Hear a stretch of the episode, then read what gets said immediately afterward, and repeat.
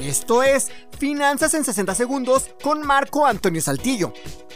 Un buen propósito que deberías contemplar puede ser empezar a dejar de comprar cosas a crédito. Si bien los créditos son necesarios y pueden convertirse en grandes aliados, es importante saber que, a menos de que no haya otra opción, los créditos pueden convertirse también en dolorosas pesadillas para nuestros bolsillos. ¿Qué crees que es más fácil? ¿Ahorrar o pagar deudas? Estoy seguro de que contestaste que ahorrar. Pongamos un sencillo ejemplo. Solo imagina que planeas construir tu casa mañana mismo.